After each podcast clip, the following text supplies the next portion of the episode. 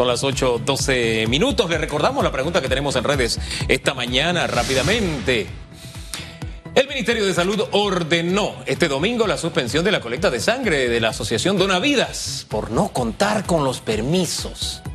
¿Usted qué opina de esta decisión? Use el hashtag radiografía y es un tema con el que podemos comenzar con nuestra siguiente invitada, mi queridísima Susan Elizabeth Castillo de Reyes. Está la doctora Nadia Porcel con nosotros esta mañana. Doctora, buenos días.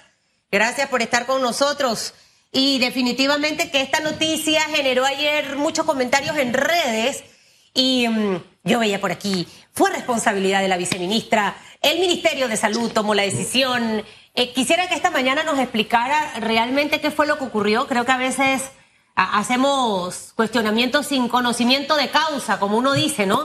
Y mejor es saber el cuento completito para entonces luego uno analizar y, e interpretar. ¿Qué fue lo que ocurrió en el día de ayer, doctora Porcel? Buenos días y gracias. Muy buenos días, muchas gracias por la invitación. Bueno, en el día de ayer se recibe una notificación, una queja de una actividad que se estaba realizando un domingo de cuarentena total. Eh, cuando revisamos eh, una fundación que si bien es cierto, es una actividad muy importante, sentida, sustantiva, pero no habían generado ningún tipo de eh, comunicación con nosotros, ni permisos adicionales, ni nada por el estilo. e incluso han presentado unos salvoconductos que eh, los investigamos inmediatamente y son salvoconductos que no fueron emitidos por autoridad competente, eh, que ni siquiera tienen, pareciera que fuesen los, salvoconductos emitidos por AIG, pero no tienen el sello de seguridad de AIG, por lo tanto no son salvoconductos eh, fidedignos, si se puede decir de alguna manera, y pusieron solamente el nombre de los funcionarios que están fungiendo acá como eh, coordinadores de, programas, pero en ningún momento se les pidió a ellos eh, ninguna eh, emisión de salvoconducto ni nada por el estilo, sobre todo porque en tiempos de, en momentos de restricción y de movilidad estricta, quien determina o quién está facultado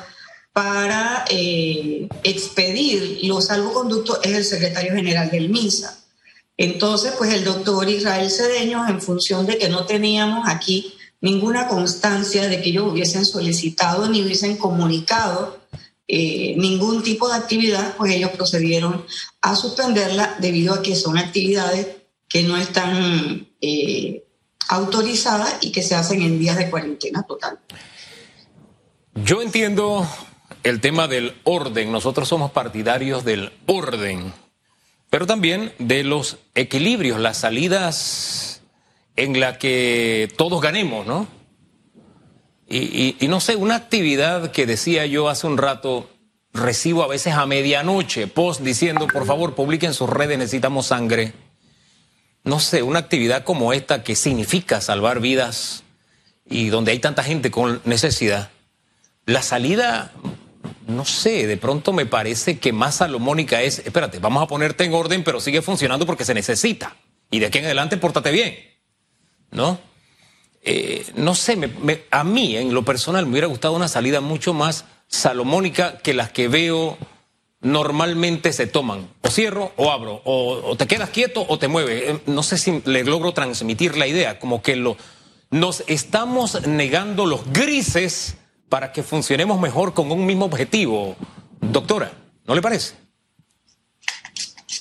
Bueno, es tu opinión y yo te la respeto, pero realmente, si usted supiera la cantidad de peticiones que nosotros recibimos y si nosotros, eh, eh, si hay otras organizaciones y otros elementos que también son importantes, la donación de sangre no es el único elemento vital eh, hay muchas fundaciones, cada uno tiene su tema y yo sería quizás irresponsable en decirle que esta fundación tiene un tema más importante que el otro, porque no es así. Cada cual desde su perspectiva ve el tema sentido y hay fundaciones a las que nosotros le hemos dado el visto bueno, ellos piden sus permisos. Entonces la pregunta yo te la hago al revés. ¿Qué te cuesta informar?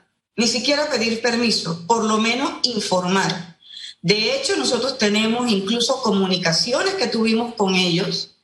Cuando se les dijo, ellos reconocieron, por lo menos eh, los funcionarios que están amparando esa actividad, ellos reconocieron que no, que creían que no necesitaban el permiso. Digo, no, en tiempo de cuarentena todos necesitan permiso, porque usted verá, Hugo, para mí que estoy en la fundación de, sangre, eso es fundamental, pero cualquier otra fundación, y hay cualquier cantidad de fundaciones muy serias que también están trabajando temas muy sensitivos de salud, no solamente para COVID, sino para otras cosas, y que también consideran que sus actividades son importantes. Entonces, este, nosotros estaríamos dando una, estaríamos sentando un mal precedente, porque entonces el día de mañana cualquiera va y lo hace y dice, ah, pero es que a ellos sí se lo permitiste, a mí no. Entonces yo pienso que las reglas están bien establecidas y sobre todo, en su momento, eh, si las personas hubiesen eh, planteado, eh, bueno, sí, no tenía los permisos, se me olvidó, no pude, nos llaman y negociamos, pero presentaron permisos que no existían. Permisos, Entonces ya, Estamos ya eso indudablemente, ya eso no lo podemos permitir. y, el que tiene la autoridad en ese momento es el director de la región metropolitana y él definitivamente nos dio unas consultas y nosotros revisamos y dijimos no hay ninguna no hay ninguna actividad prevista y él procedió a cerrar la actividad. disculpe, es que usted me está dando elementos adicionales a lo que yo manejaba. Si alguien me dice a mí, yo no sabía que tenía que sacar permisos, pero tengo permisos que no cumplen con la norma, entonces ahí hay algo extraño. Y yo como autoridad, bueno, tomo medidas, pero canalizo a quienes estaban dispuestos a ir, porque las quejas que vi en redes es de personas que supuestamente iban a la actividad. Entonces, a ellos canalizarlo para enviarlos a otro lugar que sí estaba abierto o a otro que sí estaba en orden. El, tema que yo ponía al hablar de grises era la practicidad, porque al final todos estamos poniendo ladrillo a ladrillo o deberíamos estar poniendo ladrillo a ladrillo para construir esto que se llama Panamá. Me explico. Entonces, en esa línea, la practicidad, a eso era lo que me refería. No es sí o no, espérate. No estás bien, te quedas quieto. Tú que ibas a ayudar, ven, canalízalo, vente acá que este sí está en orden. Tú ponte en orden. No sé si le logro transmitir la idea y gracias por respetar mi opinión. Sí, te comprendo, pero vuelvo y repito, eh, estas personas que además son miembros de una fundación eh, ellos no tenían en ningún momento ni siquiera eh, se tomaron el trabajo o la delicadeza de comunicarle a la autoridad. Entonces la autoridad que está competente durante el tiempo de cierre, que son los directores regionales, tomó su determinación y nosotros lo que recibimos fue una consulta de eh, si existía o no existía algún permiso para esta actividad. Al no existir permiso, pues la actividad se clausura. De todas maneras, sí es importante que la gente sepa, y eso creo que eh, eh, la Caja del Seguro Social lo ha expuesto en múltiples ocasiones, han sacado hasta propaganda por la televisión y todo lo demás. El doctor Lava en las conferencias de prensa lo decía continuamente que en Tumba Muerto, en el edificio de donde está ubicado un comercio de comida, eh, creo que es Nicos Café. Nicos, sí, exactamente, Nicos. En el segundo piso, ahí está eh, la oficina donde ellos pueden ir y donar. Eh, todo el tiempo están recibiendo a las personas. Así que este, no es que no exista un lugar para donar. Las personas pueden ir constantemente a ese punto, pero también pueden ir a los bancos de sangre de los hospitales. Doctora, eh, básicamente eh, para cerrar, quienes necesiten hacer actividades como la de la Fundación Dona Vida, tienen que tramitar sus permisos, aunque sean temas relacionados con salud. Y el, el salvoconducto debe tener el sello eh, oficial para que no tengan que estar en estos, en estos, en estos temas. Yo creo que es innecesario el desgaste del fin de semana, porque si no utilizo los canales adecuados, definitivamente que me corría el riesgo de que esto ocurriera. Y, a veces tendemos mucho eh, a, comentar las cosas, creo que también oportuno, no sé si desde el día de ayer estuvo la explicación de que no tenían los permisos, de que desconocían que tenían que sacarlo para, que la población no empiece a desgastarse en todo esto. Ahora bien, doctora, em, hemos visto una disminución de casos día tras día. Quisiera que nos manifieste eso qué representa en medio de la situación que vivimos como país. Em, hoy abren restaurantes, hasta ahora hasta las 7.30 de la noche. La gente se pregunta, la cuarentena de los fines de semana, ¿de qué depende que se pueda eh, flexibilizar? Eh, hay algunas actividades que han sido eh, eh, cambiadas la regulación, por ejemplo, ya el tema de las playas de lunes a viernes está permitido, pero leí ayer que los cercos sanitarios igual se mantienen. Entonces, para que todo esto que le he mencionado nos pueda hacer docencia esta mañana, porque semana tras semana se van actualizando muchas de las medidas que se adoptan como país, para que no cometamos errores.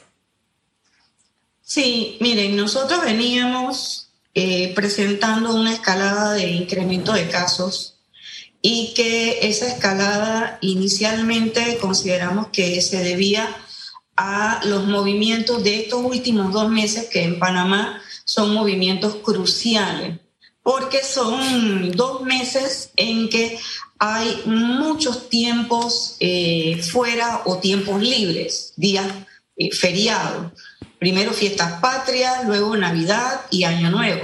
Entonces, en función de todo lo que nosotros vimos, que hubo un discreto incremento en el periodo de fiestas patrias, nosotros pues decidimos, eh,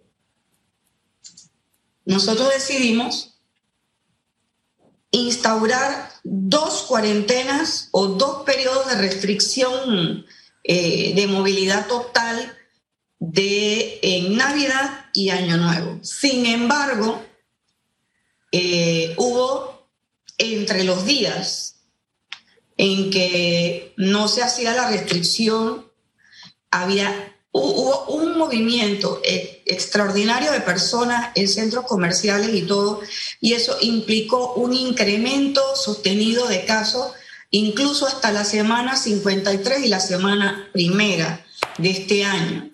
Entonces, por supuesto que viendo esa situación, el Ministerio de Salud establece una cuarentena o restricción de movilidad total y cerco sanitario para las provincias que más casos estaban presentando en ese momento, que era la provincia de Panamá y Panamá Oeste. Entonces, eh, al instaurar ese cerco sanitario y todas esas medidas de restricción de movilidad, 14 eh, días después empezamos a ver cómo se están produciendo la disminución de casos. Recordemos que esta disminución de casos nosotros no la vamos a ver al día siguiente ni a la semana siguiente de haber instaurado la medida, sino que 14 días después se considera un periodo de incubación completo, es que nosotros vamos viendo esto, estos resultados. Entonces, eh, si usted me dice a mí, bueno, ¿a qué se debe? Se debe fundamentalmente, uno, a que se establece la restricción de movilidad, pero dos, a que la mayoría de los panameños han hecho acopio de, esta, eh, de estas medidas y han guardado su restricción de movilidad. Eh, hemos visto que se han resguardado las playas, que se han resguardado eh, los traspasos de las del cerco sanitario. Entonces, cuando hay poca movilidad, hay también poca posibilidad de transmisión. Y por supuesto, los casos empiezan a bajar.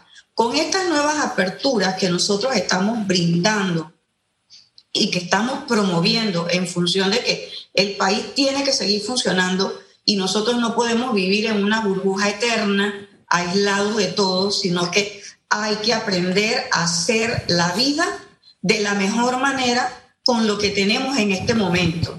Entonces, por supuesto que nosotros estamos viendo que esa disminución de casos se da evaluamos la posibilidad de ir abriendo actividades económicas que no requieran una movilización masiva de personas, pero también con el compromiso de cada uno de los que participan en estas eh, actividades económicas y de los que van a hacer uso de esas actividades económicas, de resguardar las medidas de bioseguridad, que son extremadamente sencillas. Entonces, ¿qué es lo que nos toca a nosotros?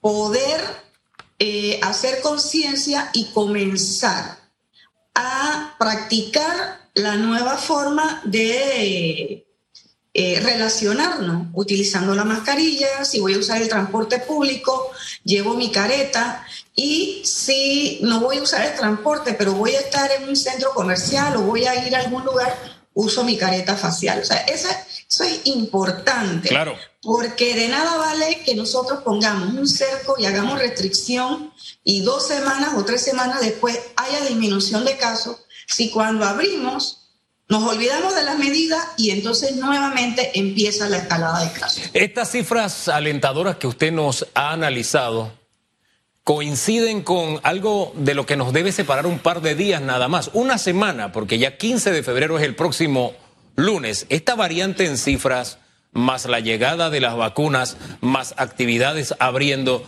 ¿cuál sería la fórmula para que el país pueda seguir avanzando y no se detenga, doctora?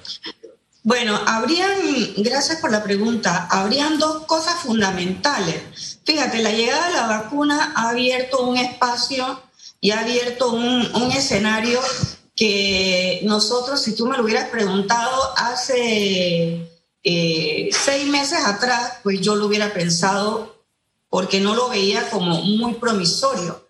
Pero ya con la llegada de la primera remesa, eh, ya en este 2021 se abre un escenario completamente diferente, con la posibilidad de que todas estas personas que han sido vacunadas tienen eh, ya la, el hándicap o la ventaja de que van a empezar a producir en alguna medida anticuerpos y vamos a tener menos personal de salud contagiado. En la medida que nosotros podamos eh, acceder al resto de los paquetes de vacunas y podamos ir vacunando al resto de las personas que forman parte de los grupos de riesgo y de acuerdo al calendario, pues es de esperarse que tengamos eh, cifras eh, mucho más bajas de contagio. Pero fundamentalmente, más que con la vacuna y más que con cualquier medida de restricción de movilidad, es el uso de cada persona de, el, eh, de las normas de bioseguridad.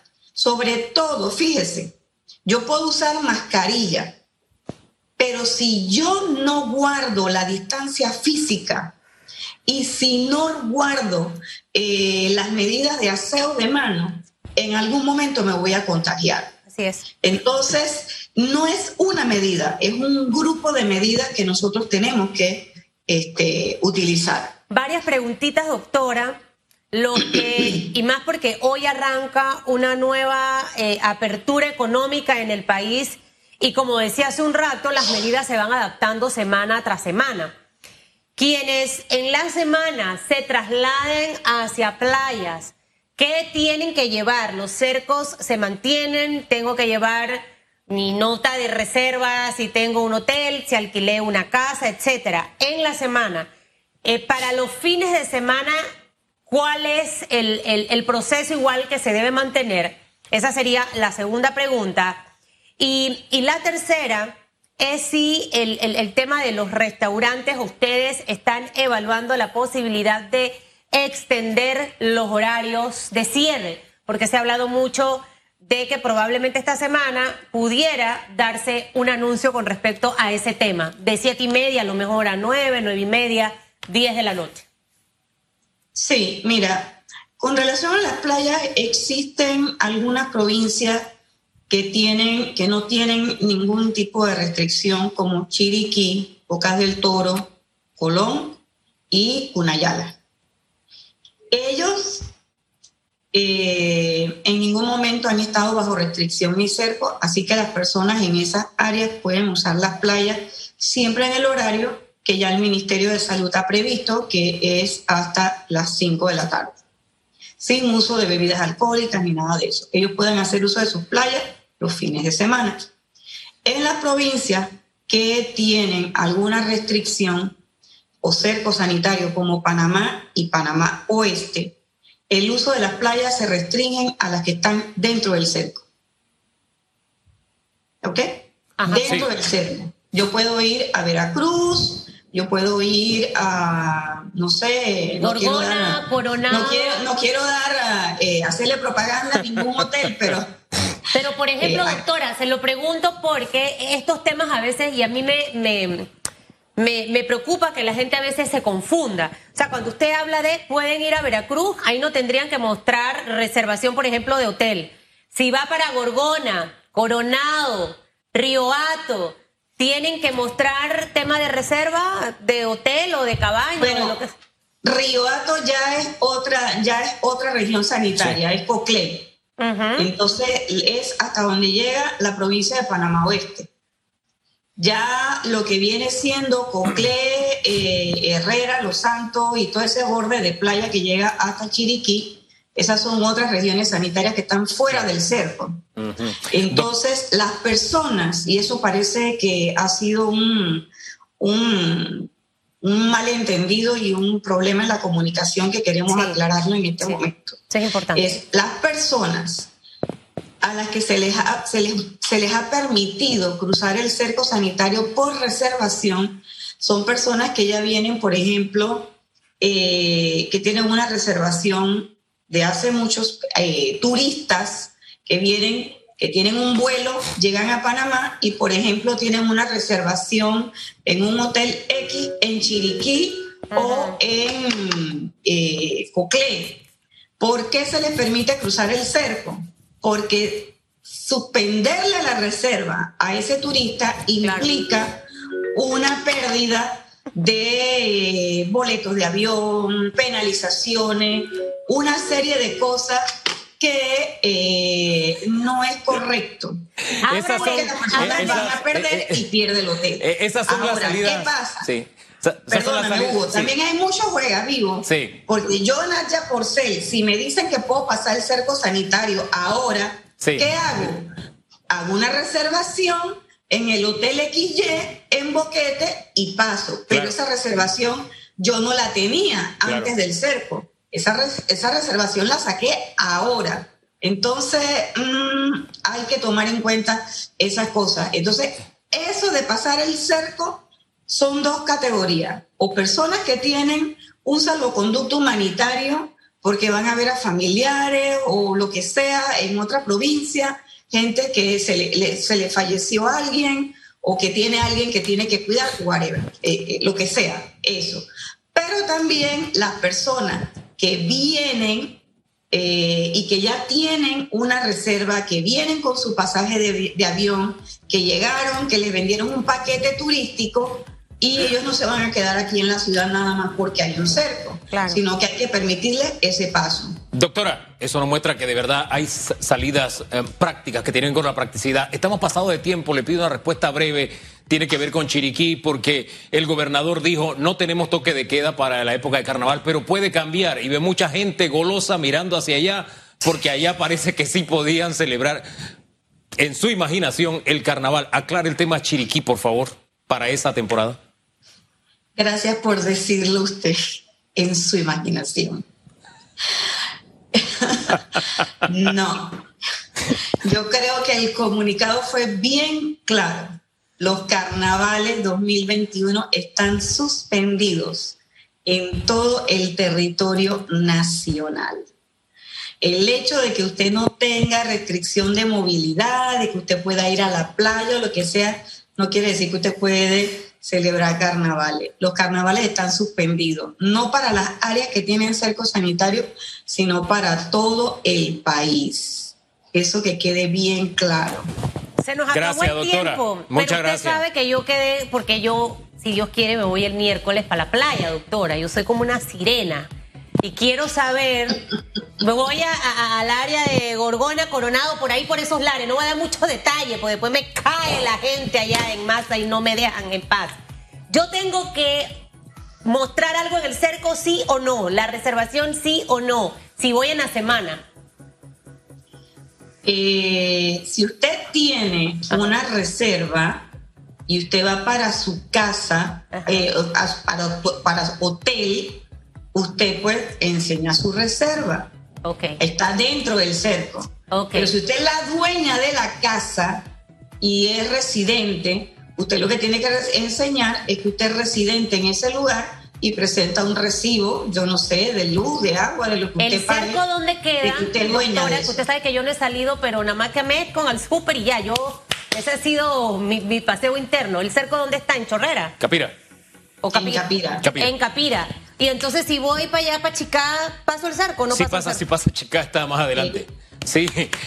Doctora, muchas gracias. De verdad, pasado de tiempo, pero realmente mereció la pena toda esta orientación. Y creo que va a ser importante reiterarlo después. Eh, hay muchas, muchas preguntas aquí de, de, ese tema. La gente. Tenga cuidado, Susan, que las sirenas son altamente cotizadas en este momento.